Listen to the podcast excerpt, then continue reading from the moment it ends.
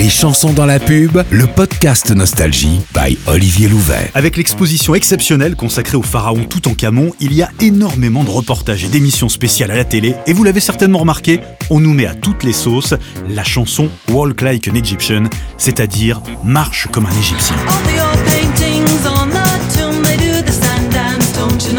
Cette chanson, créée par les Bangles, Girls Band de Los Angeles, est sortie en septembre 1986.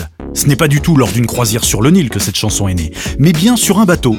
L'auteur de la chanson a été inspiré en voyant des gens qui tentaient de tenir debout sur un ferry par mer agitée. Il se dit qu'il ressemblait à ces personnages dessinés de profil, comme sur les représentations égyptiennes.